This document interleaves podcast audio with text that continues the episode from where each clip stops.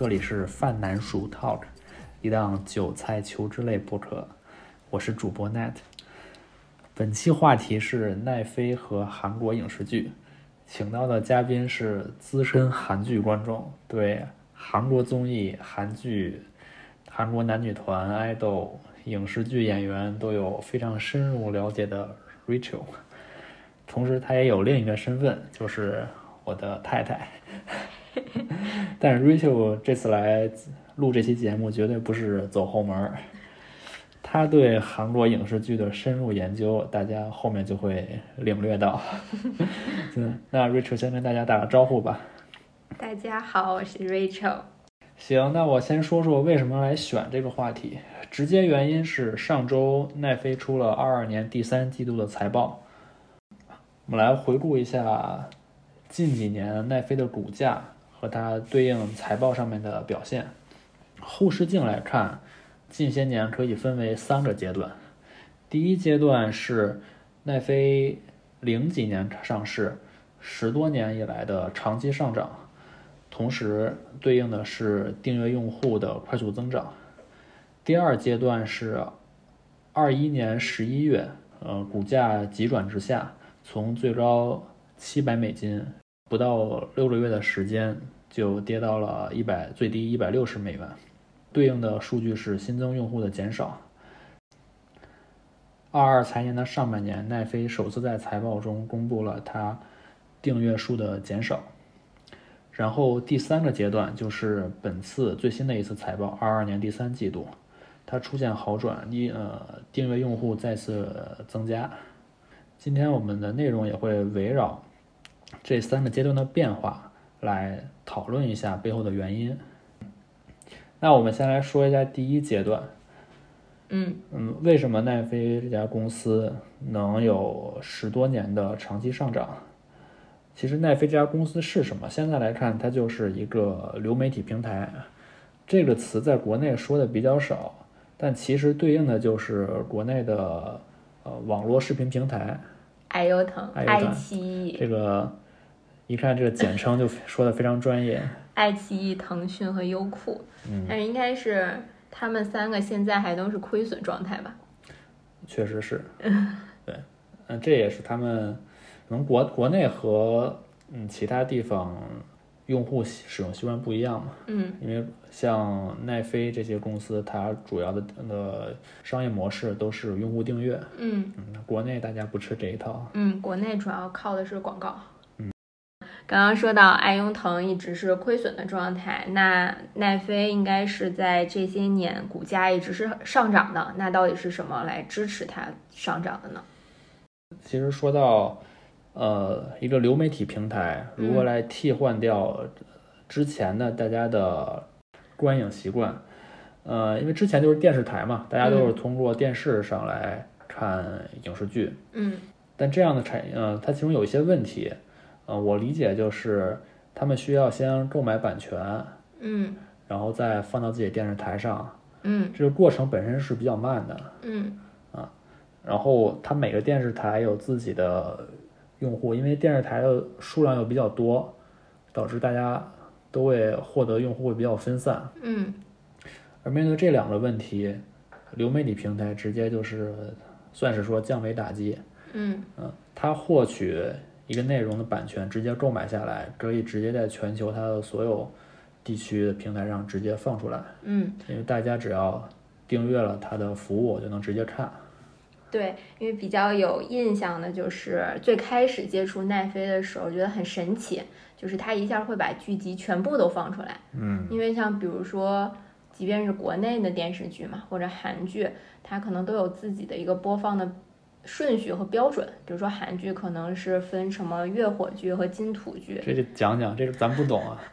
啊，可能会在每，就我也不是很清楚，但它其实可能会在每周放一到两集这个样子。月火剧是什么？就是它分到每就是每天播的是不一样的，就比如周二的叫什么，周四的叫什么，但是它每那这怎么从字面儿理解呢？嗯就是人家起的名字，哦，OK，嗯，然后它你其实是很辛苦的，在这个追剧的过程中，嗯然后你就需要一直等着。然后其实国产剧也是这样嘛，即便现在是在爱优腾上来播放的，它可能也会有一些，比如说超前点映啊，或者说它每周的周四固定放出来两集。然后因为咱们的集数都偏长，所以这个过程非常痛苦。然后最开始、嗯那个时候接触奈飞的时候，就觉得很神奇。这个地方，因为我们比较特殊嘛，就是没有 订阅奈飞，只能去通过一些特殊的渠道获取奈飞上面的播放的一些电视电视剧或者电影。然后我们就会发现说，哎，这个怎么也不用等，突然间一下哎放出七集，然后一下就非常非常爽的能全部看完。那现在还是这样吗现在应该也是这样子。？OK，嗯然后，但是可能他，比如说，呃，后面应该也会说到奈飞投资了一些韩剧，啊、可能是在偏偏于本土化的，应该还是会遵循本土的播放规矩。嗯，嗯，包括它其实在去年的时候也投放了、投资了咱们台湾的几部比较火的电视剧，也获得了很大的成功。对，咱们看过一个《华灯初上》，对，《华灯初上》也是第二季，也在今年吧，今年应该是今年上了。嗯，嗯，然后也投了，应该算是演员是是叫什么来着？林心如，对林心如本身也是制作人。啊，嗯，然后其实刚刚说到说它的一个上涨，我之前也做了一点点的功课来，就是说嗯。它二零一三年的时候已经有市占率超过了百分之三，然后位于流媒体的第一。嗯，然后六十三，百分之六十三，对，嗯。百分之六十三位于流媒体的第一，说应该是有两个比较重大的影响因素，一个是它之前的 DVD 就是积累了比较好的用户基础，这部分做了一个迁移；第二个应该就是他应该也在二零一三年开始尝试去做一些自己的原生内容。然后啊、因为最早我记得是一个纸牌屋，对对对，虽然这个我没有看过，但啊是真的是非常火。嗯，因为那个时候应该也是说有呃好莱坞自己本土的电影公司、电影的制作公司，嗯像迪士尼。然后环球、华纳、索尼、二十世纪福克斯还有派拉蒙，应该是对他们流媒体的二十一世纪吧，我刚刚说的是 二二十一世纪福克斯啊，然后派拉蒙应该也是对这种流媒体的异军突起，感觉到自己受到了市场上威胁嘛，所以他们应该也是联合对他们进行了打击。最好的方式就是不把版权卖给你，或者把版权高价卖给你。那这样但现在好像没打过吧？现在的状态应该是可能别的不太清楚，但比如说像 Disney Plus，应该是开始做自己的，就是像 Disney Plus 就是迪士尼的流媒体嘛，它也是凭借自己的那种高高用户权、啊高用户粘性，啊然后应该也是开始跟相当于去竞争流媒体的这一啊，部分蛋糕了。是说，它仅仅靠不卖版权给奈飞已经不足以来对抗了，它必须要。呃，因为流媒体的这个趋势已经形成了，他不得不自己去制造一些流媒体的内容。对，因为你不卖版权给他，并没有把奈飞饿死嘛，奈飞也是自己就是自谋了，，对它自己可以做内容。对，自谋了出路，所以他的纸牌屋其实也是全全球的效应吧，所以不知道是不是这个也跟它的股价一直前第一阶段在上涨有关。嗯，是这个简单总结一下，就是嗯，在用户使用习惯这个替换的过程之中，从传统的电视到流媒体，这是一个非常大的蓝海。而在这个蓝海呃市场之中，奈飞又占据了非常大的市场份额，呃而且它本身在技术、服务、呃内容上面都是就是这个行业的一个引领者，嗯所以它吃到了非常大的红利。嗯嗯然后咱们来说第二阶段，第二阶段就是二一年的十一月，在当时呃一季度的财报公布以后，呃，大家发现，嗯尤其是投资人，因为投资人之前非常看好这家公司，他们最关注的一个数据就是呃新增的订阅用户数，嗯。呃，呃，一直以来奈飞都保能够保持新增用户数的持续增长，嗯。但是那一个那一个季度的财报首次出现了呃新增用户数的减少，嗯直接让投资人看不明白了。嗯，它用户减少应该有一大原因是来自于出现了很多流媒体的竞争对手。对，就是竞争对手出来了。你看刚才你也说到了，呃一些大的公司，嗯，Disney Plus，呃和 Amazon Prime 嗯这样都比较大的，嗯，大家发现流媒体已经已经成趋势了，那么大家都可以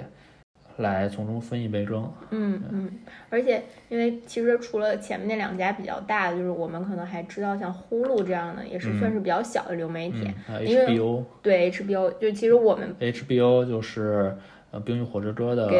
Game of 投资商，嗯，因为我们其实没有生活在北美过嘛，但是知道这些平台，除了这样比较大的平台以外，可能更多就是通过一部非常优秀爆火的剧集，比如说呼噜知道的原因就是它应该是在前几年出了一个比较火的电视剧叫《明书》，嗯，然后当时那个之后。确实对，本身根本不知道呼噜是什么，然后也就关注了。然后它后续的一些生产的剧集，因为也会有前面的做保证，就也会在倾向性的关注一下。就还有刚刚提到的 HBO，然后最近也是两个前传在打架，嗯，好像已经都这场战役里已经没有网飞了。两个前传就是《冰与火之歌》前传，还有《指环王》前传。对我们一个给它起名叫龙奶奶，啊，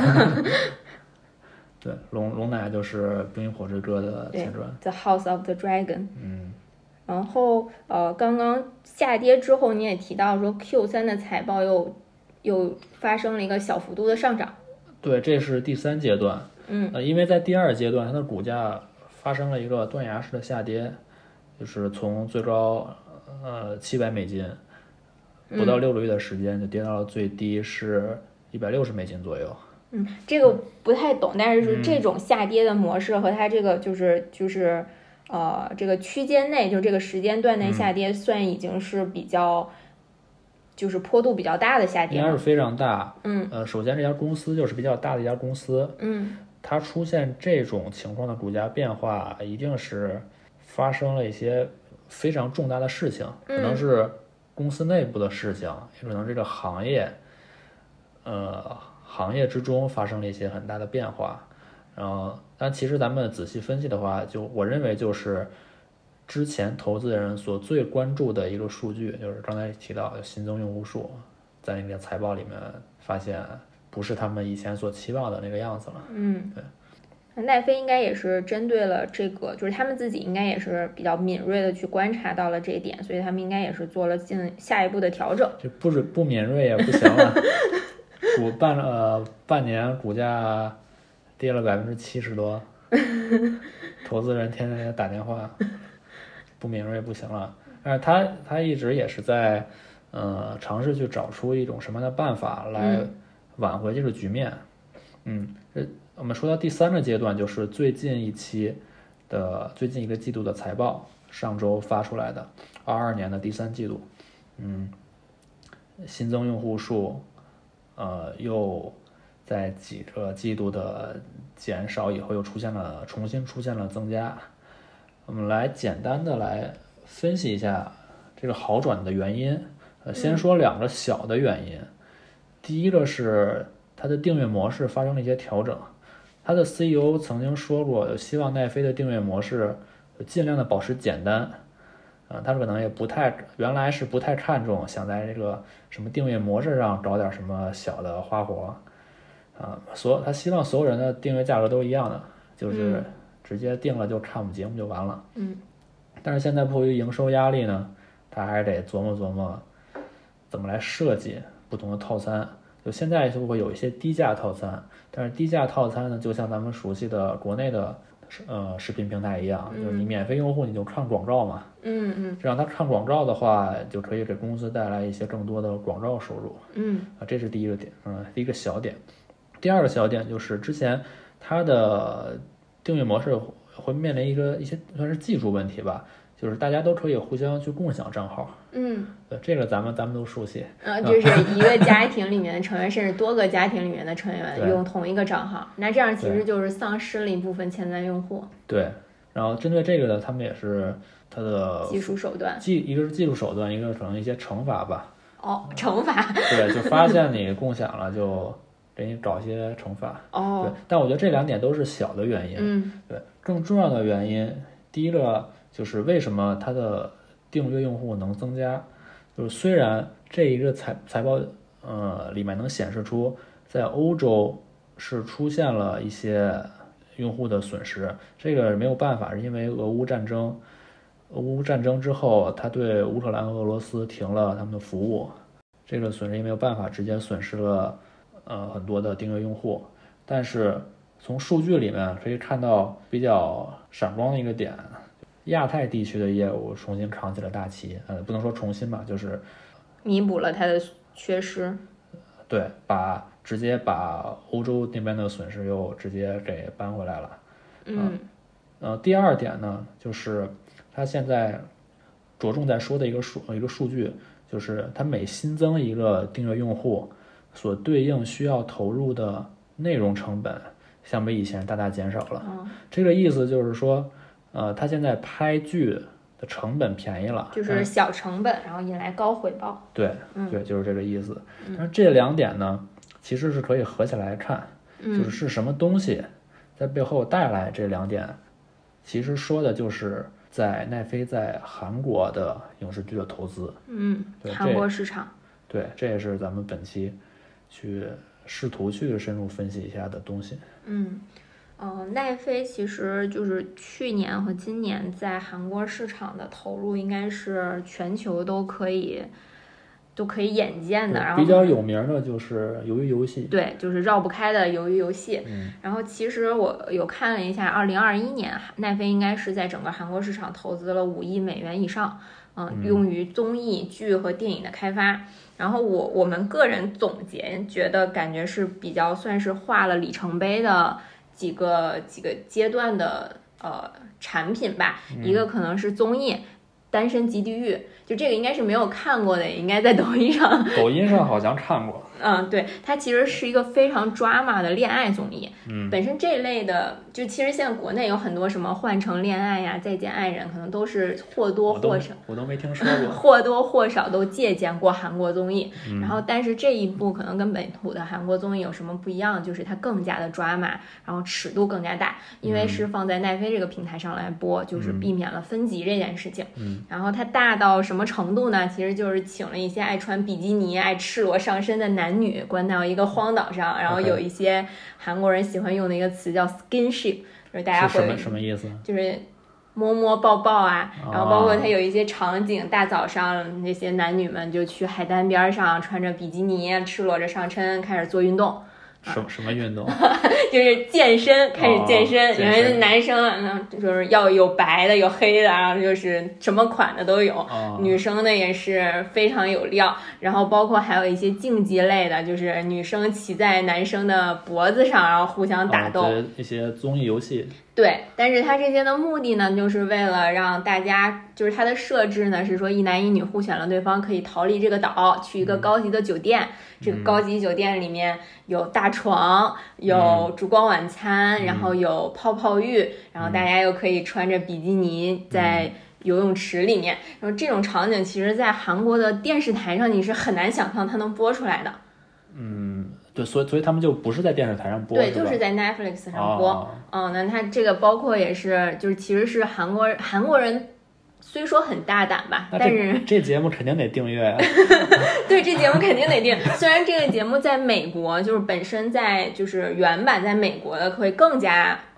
暴露一点，OK，嗯，但是这个在可能都习惯了。对，但是韩国人没见过呀。啊，啊，中国人也没见过。啊然后这个呢，又插入了韩国人非常擅长的那种呃 drama 的桥段和造星的模式啊，啊。那这里面就是不得不提造星模式可能是韩国比较擅长。对，不得不提就是里面出来的那位宋智雅嗯啊，就是人称釜山珍釜山 Jenny，就是蹭人家啊 Black Pink 的热度啊啊。这位女士呢，就是出来第一句话说的就是怎么评价一下自己啊，说我是啊又漂亮但又性感，然后所有的。面儿上打的人设是我不在乎这些男的，但是大家就会问，那你来这档综艺干什么？啊但实际上呢，又在各种的眼神呀、skinship 呀，还有语言上呀，挑逗各种各样的男的。然后大家就觉得这姐，你看又有身材，又有样貌，性格又这么这么大出落大方，然后还有这么有男人缘儿，这不就是嗯我想要的生活吗？啊，所以就是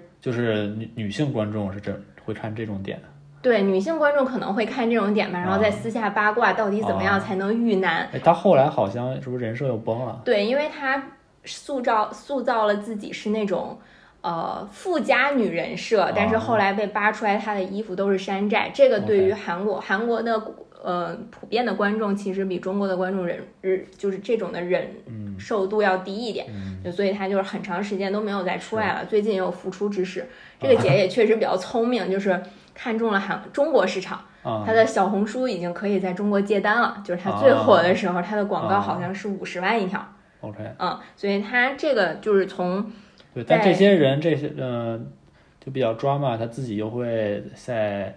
戏外去营销自己，肯定这个节目会就会很火嘛。对，因为他们中很多人可能都是 YouTuber 嘛，就是网红，包括还有一些爱豆的伴舞，就是知名伴舞过来，所以他本身自带一些流量。嗯，你像这种。这种咱们国内不会看到的东西，但是其实基本上在年轻中年轻人中都知道，就是即便你不去看，你也知道这个是讲的是什么。嗯，然后这可能是我印象比较深的一个。但但我其实之前不太知道，就是这个综艺还是 Netflix 投投资的。对，嗯，其实应该你这个就是要说到可能。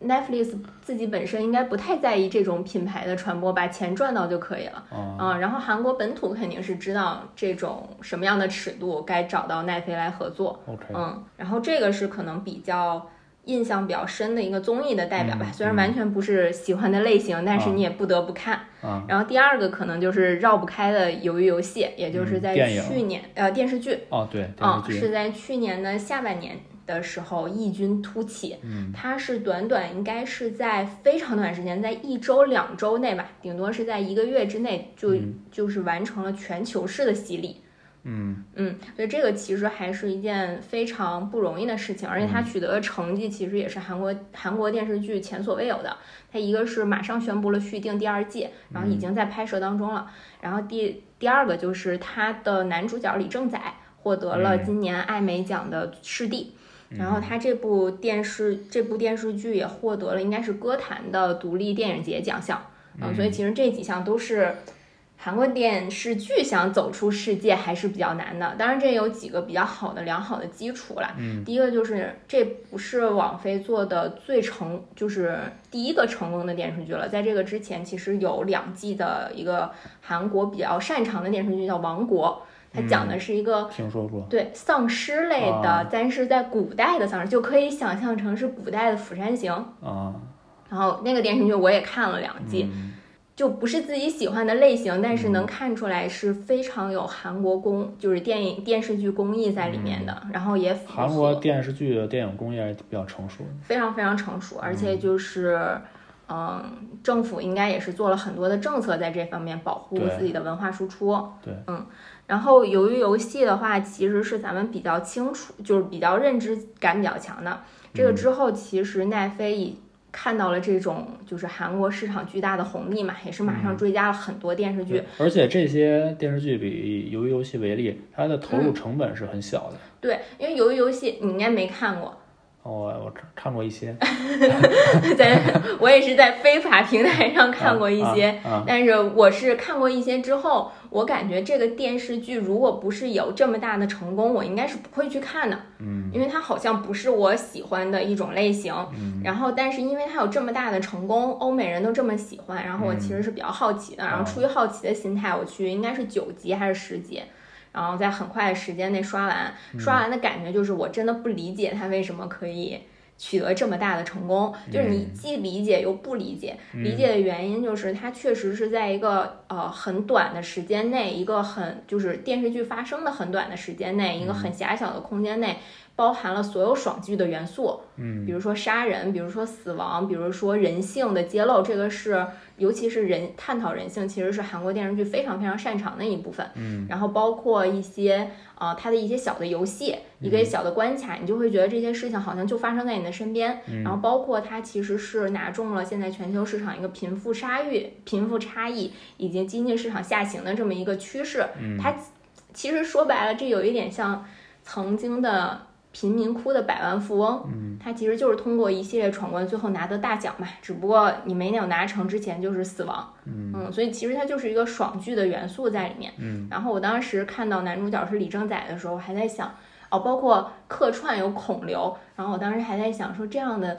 这样的大咖怎么甘心拍这么一部爽剧呢？嗯但是因为后续是获得了巨大成功，所以也是马上他们就参与到了第二季的拍摄。那他们是说奈飞会给他们更多的拍戏的工资，给他们的哦钱，还是说他们觉得 Netflix Netflix 嗯这个影响力，他们值得去参与一下？哦，我觉得这个具体，因为韩国本身的片酬其实是非常低的，啊，跟中国是没有办法比的啊、但是这部电影，在咱们也低了那那还是比他们高很多啊很多很多的。，OK，嗯，我们其实鱿鱼游戏的导演其实是《熔炉》的导演，那部《熔炉》是孔刘来主演的，其实是在探讨校园性侵嘛。然后这部电影就是之前一个影响力比较大的一个韩国电影。对，啊然后这个电影其实也是就是侧面的帮助韩国去修改了它的相关法律。嗯其实韩国电影比较爱去探讨的就是社会现象和人嗯性这两件事。那那其实就是韩国影视界这些知名的导演演员，基本都参与到了不同程度参与到了 Netflix 投资的影视剧里面去。对，就是其实导演现在还就是没有研究到那么深，但是最近的一些电影和电视剧，嗯韩国有中五路三驾马车，啊然后最近的韩国和电视剧里面，我觉得他们已经这是是啥啥意思？就是他们有三个非常就是呃拿过青龙奖，就是在啊他们三个殿堂级的人物了，一个是薛景求，一个是这名字名字我他已经不知道了 反正就是还有一个是黄正民，还有一个就是《寄生虫》的那个主演啊。啊、所以是他们三个。都分别参到了奈飞的一些电视剧的拍摄当中，包括电影，包括电视剧。其实以前就完全不敢想象嘛，就是我们看韩剧，可能大多数还是印象是那种谈恋爱呀，或者是就是咱们印象中的那一些韩剧，嗯还有一些可能探讨一些社会现实的韩剧，但从来没有想到这个级别的大咖可以参与到这样的一个作品当中。当然，这跟本身我跟我国现在的情况不太一样嘛。嗯我们国比如说像章子怡啊、周迅啊，他们这些原本是电影大咖，都回归到电视剧，可能会出于很多种样的因素，比如说电影的审查制度，以及电视剧现在的。呃，制作水平上涨，可能都是他们回归的一个元素在。但是其实，在韩国这样的现象还是比较少出现的。我觉得奈飞肯定是他们参与的一个比较重要的元素。然后第二个元素可能就是奈飞也同时能请来比较好的导演。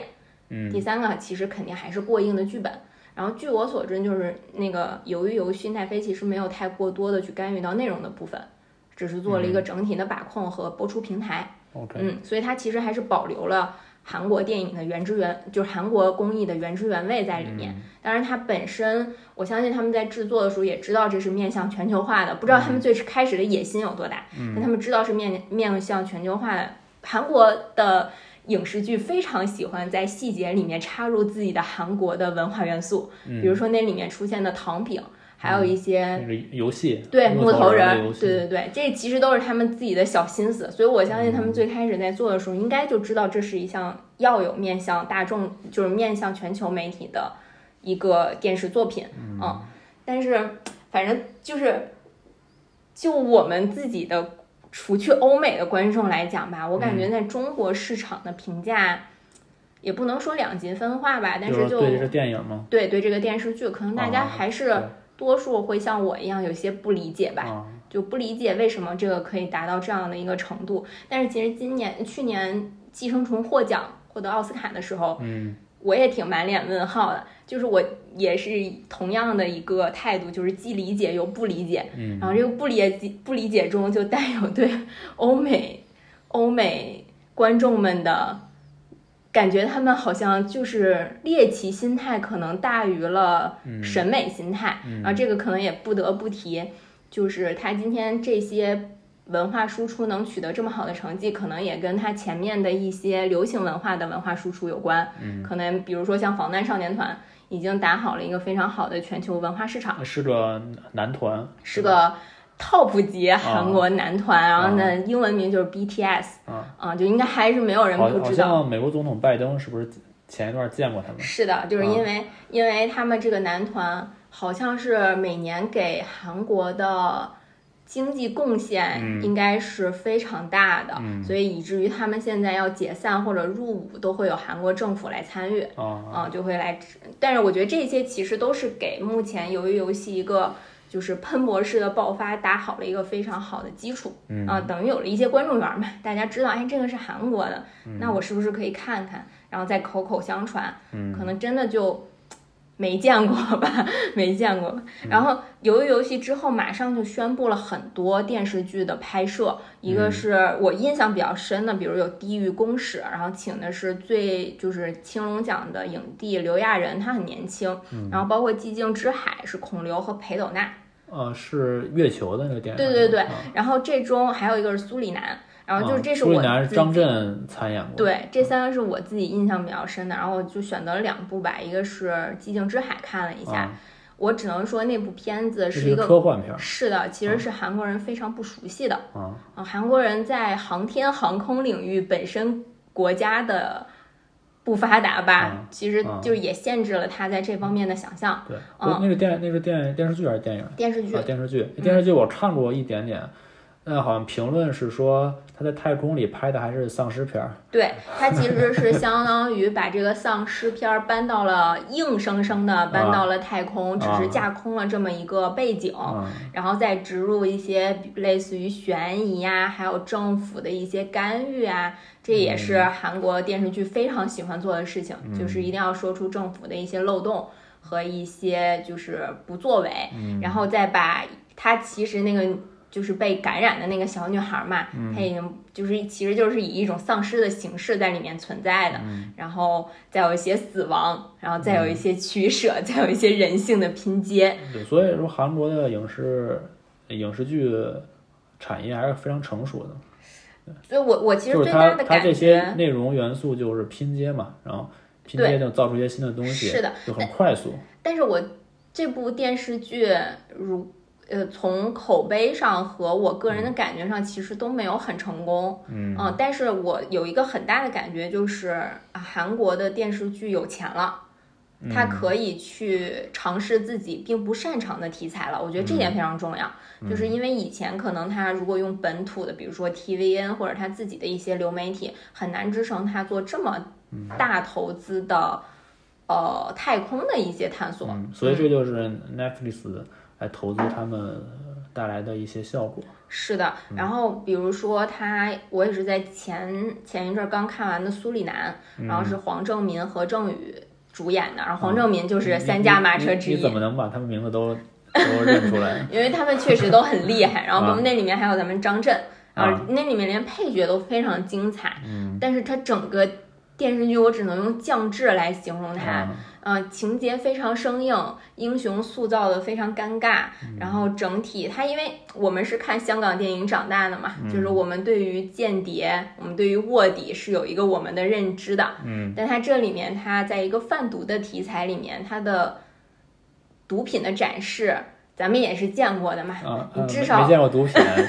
见过的是道具。咱们也见过道具的嘛，它啊至少是粉末状的，对吧？他们是颗粒状的。啊，这这不懂，这咱不懂。然后包括卧底会当着老大给自己的线人打电话，然后啊，包括这些事情，其实你会觉得是很降智的。但是你啊看到这么多影帝级别在这里，嗯你就又没有办法，就还是想耐着心看下去嘛。就是说里面还是会有一些不足，但是是他们在探索、尝试一些东西。是的，然后包括它的取景应该是在苏里南拍的嘛，就是真正是这么一个国家里拍的，也是能看出来绝对是大成本。嗯，但是剧情上真的是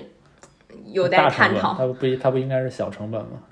呃，对于韩国市场应该是大成本了，但是比如说对于我们看的《House of Dragon》这种，啊说五秒钟一个龙可能烧掉一百万的那种，啊，嗯，它可能算是小成本的电影。嗯然后其实它刚刚讲到是算是一看就像面向的是欧美市场的这种大制作嘛，然后它其实还会投资很多非常韩剧的。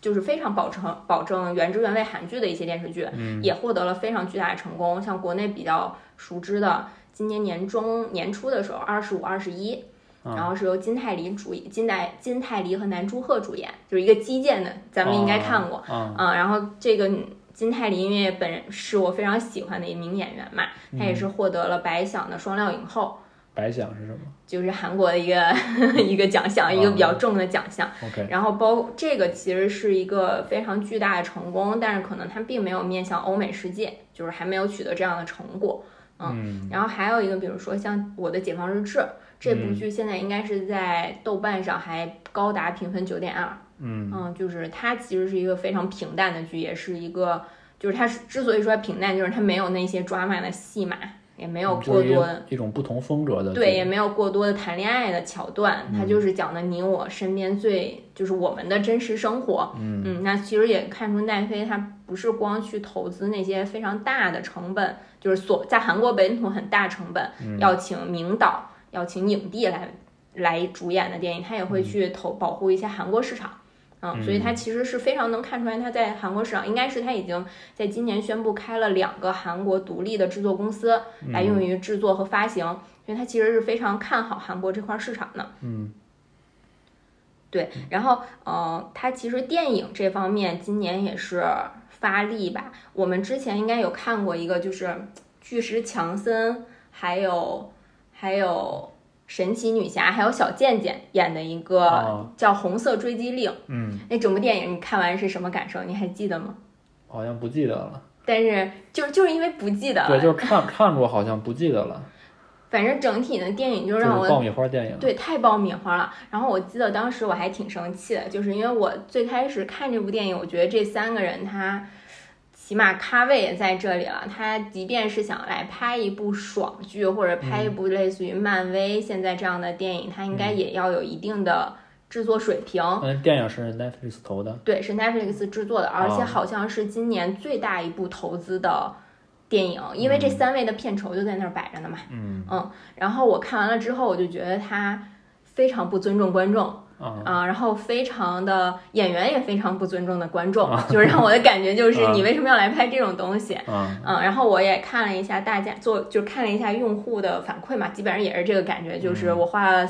我要还要花钱，嗯我要花时间，然后看他们仨给我在这儿蹦蹦跳跳，嗯就非常不理解。但是好，呃，我后来也看到了，不是奈飞官方的回应，也是大家的一个解读吧。就是奈飞并不在乎你现在对他的这些反馈，因为它不是一个电影公司。他不负责为大家出品非常精良的电影电视剧，他就是没呃，就先说电影领域吧，他不是来为你负责做这些事情的，他是为了商业，他是为了赚钱。股价都跌百分之七十了嘛，嗯，所以他先顾好自己吧。他用这大投资请来了这些人，就是赢得了一波噱头。割一波韭菜之后，嗯，他可以去看用户反馈，你们还有人愿意看，那我也许还有第二季。他先尝试嘛，先尝试看看大家喜欢什么，再往那个方向去多投入。他没有太多的时间进行什么脚本的打磨，制作的，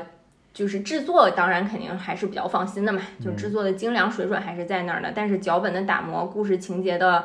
就是比较合拍这些，他其实没有时间的，他就是快速的做出来一个东西，快速的请大咖来拍，然后用大咖最短的时间，大咖也知道自己是来拍了一个什么东西。对，那你其实刚才说的那些韩国的这些新出的影视剧，也是这种风格嘛，对吧？他他出剧本都是用比较成熟的他们所擅长的一些套路组合起来，然后大请大咖大咖来演。对他其实也很难，他可能。本身的制作工艺还是在那儿摆着的，但是他可能很难去全新的构思一个天衣无缝的故事出来，因为其实像刚刚说的苏里南，我觉得他就是很降智的一种行为，但是他其实以前也是拍摄过比较好的黑帮电影的，比如说《新世纪一》和二，也是李正宰来主演，李正宰和黄正民来主演的，好像说取材的来源就是我们的《无间道》。他其实是从香港电影中学了这些东西，然后做了一个本土化的处理。嗯，但是现在刚刚说的那个《红色通缉令》嘛，就是韩国也有几部他们奈飞来投资的电影，我们应该有看过那个《胜利号》。啊，对，一个太空太空里面。对，又是他不熟悉的领域啊，啊，他太不会了，但是他非要拍。他做的应该也是号称是韩国史上最大投资的一部电影，肯定背后也是因为有奈飞的来支持嘛。啊，那个电影看完的感觉就是。也是跟没看一样，就是有一种 拍的挺好，下次别拍了的感觉。嗯，然后还有一部其实值得说一下，就是我们今年也是咱们一起看，叫《夜叉》。啊，对。对，也是韩国三驾马车之一的薛景求，他的一个大家对他亲切称号叫韩国陈道明，就是也能看出他的地位。但是他拍了的那个片子，当然其中有一些涉及中国的情节就不好不好多说了。但是他整体的片子给我的感觉也是觉得我们没有智商。嗯，很多的桥段，你说好人一般情况下。就是什么坏人死于话多和好人在那儿就是磨磨蹭蹭这种桥段，我们是可以忍的。但是话太多了，对，话太多了。还有也不能刀枪不入啊。然后你你任性也得是有个，而且还有就是检察官到那儿柔道也特别好，反正就是有一些非常非常非常降智的情节在。但你又看到那个影帝一脸正义的在那儿演，然后看完了之后也感觉就是。硬凑出来的，没有好好去打磨剧本的一个产品吧。但是靠着导演的一些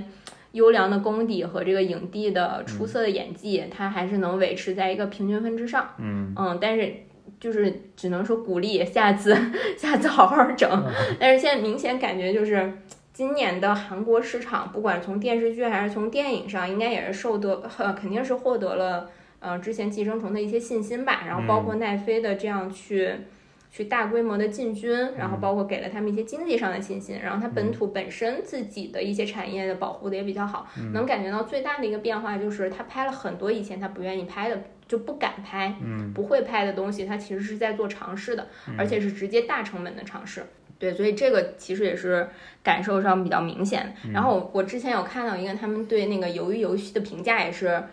嗯，综合了国外网友的一句话吧，他是说这部剧主导了节奏和美学，让人沉浸在剧情里，还能触及到每个人都能认同的基本事物。那我觉得这句话，嗯，的意思翻译过来就是没什么内核，就大家爱看，对，爱看，但是没有什么内核。嗯嗯，所以我觉得这也是现在，嗯，韩国电视剧和奈飞的合作中，就是面向欧美的市场的这样的产品可能。就是遇到的一个问题吧，就不知道这个问题。对，因为我觉得这个，你是说就是它内容的内核欠缺一些？对，因为我不知道这样的路会能走多远，因为大家的新鲜程度总是会被消耗掉的。嗯嗯，你是最终。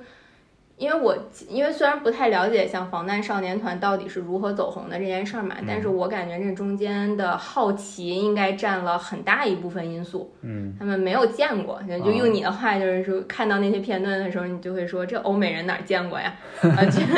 七个大男孩天天腻腻歪歪的抱一块儿，对他没有见过，那可能你的才华有一部分确实征服了他，他又对你这部分剩下的那些很好奇，觉得很新鲜，那就会促使他再去看你。我觉得他们对于韩国的电视剧和电影也有一抱有这一部分心态，剧很爽。虽然这些话我一个字儿都听不懂，就一个字都听不懂，但是剧很爽。你这里面哎有韩国人，有老人，有女人，有小孩，还有巴基斯坦人，你这。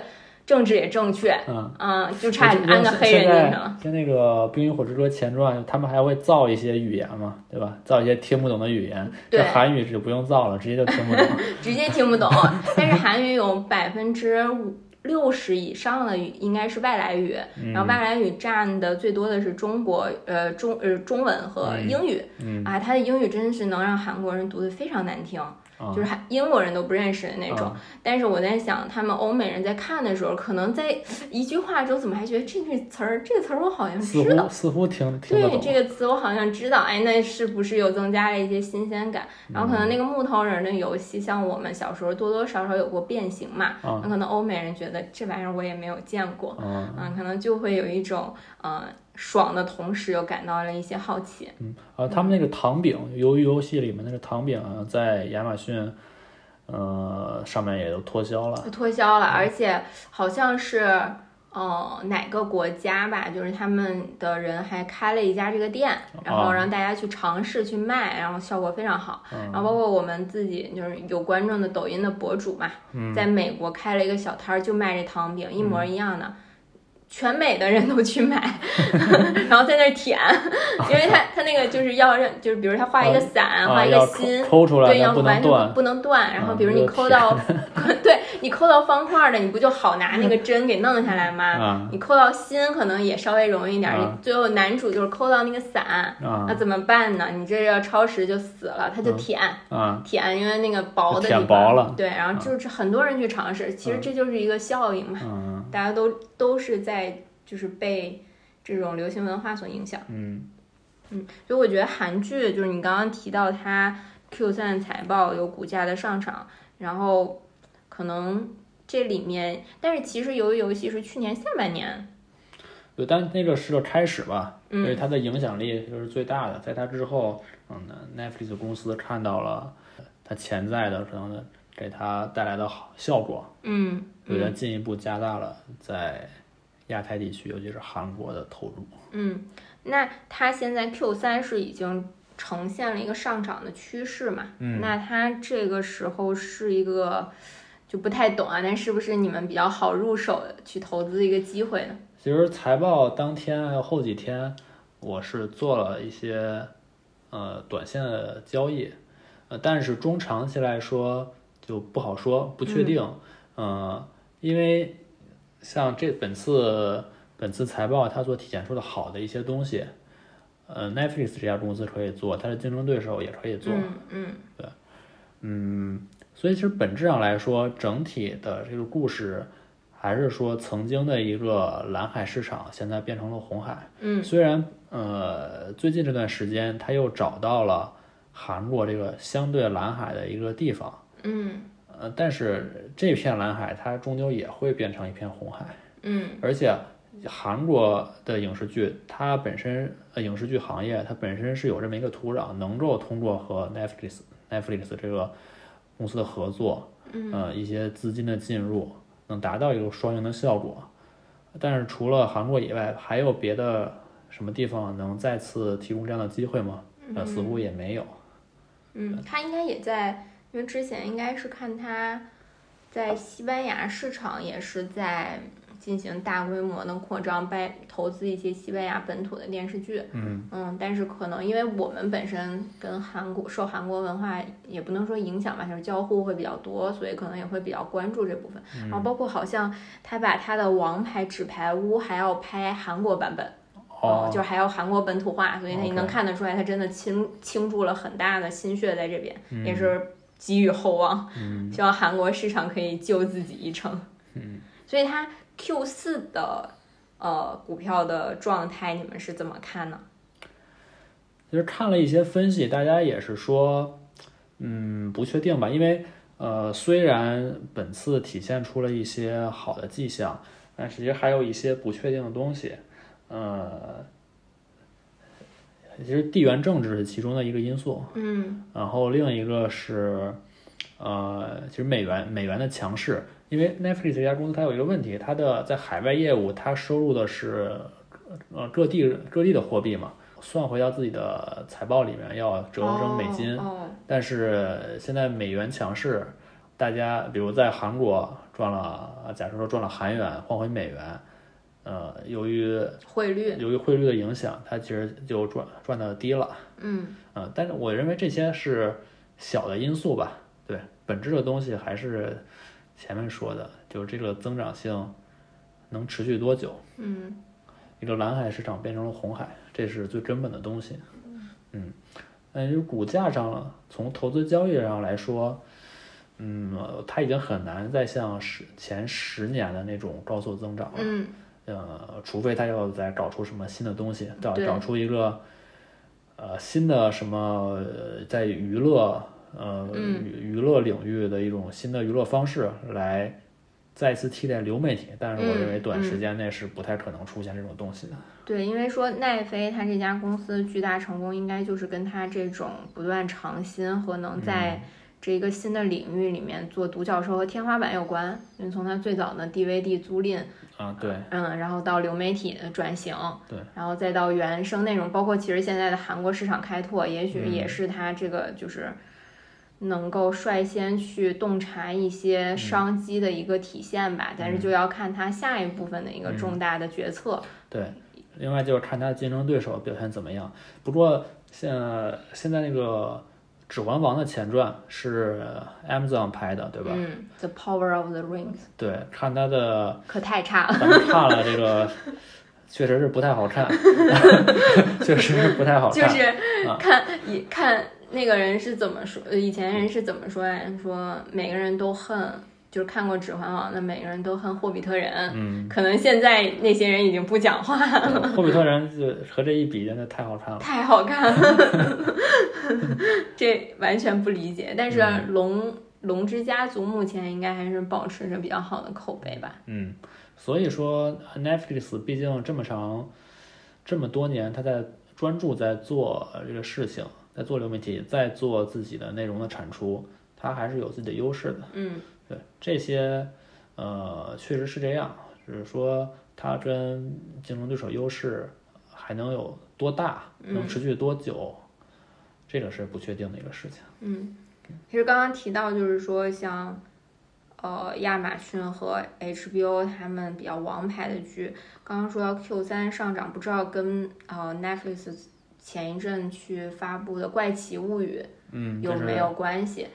他们在呃北美地区比较火的一个剧。对，因为我们也没有版权可以看嘛，嗯但是确实那个应该在本土内应该也是一个口碑的增长吧，因为我当时应该也看实时在他们的趋势榜都是第一，嗯就是那个应该也对于他来说是一个强心剂吧，至少，对，嗯嗯，对北美地区的用户增长是起到了比较大的作用。这，个嗯但是咱们也可以找来看一看。对，但是其实看说北美市场目前已经呈现了用户饱和化的一个现象对，确实出现，确实是这样。嗯，但是 Netflix 本身自己应该是，嗯，超过百分之五十以上的用户来源都来自于北美。对他知道这些问题嘛，所以他在 不断拓别的地方不。断扩产全球系统的版图。美国人一家也是一个账号，亚洲人也是一个账号，那看看非洲人会不会来看他们的节目？但我那天在抖音上也有看到，就是我还觉得挺新奇的，就是英国人在那里看韩剧，我就感觉就是英国人关了电视，说着英式英式英语，然后打开电视看韩剧，然后叠字幕，我觉得他也那个场景对于我来说以前都不敢想象。嗯然后对于普通观众来说，呃，Netflix 和韩国影视业的合作确实是，呃，给大家提供了更多的内容吧，更多好看的东西。即使它没，可能有一些剧没是没什么内核，嗯，看着爽嘛。爆米花电影也是大家的一种需求。对，确实。嗯行，那今天咱们内容就到这儿，好的，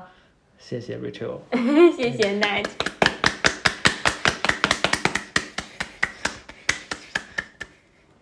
节目中所说的都是个人观点，不构成任何投资建议。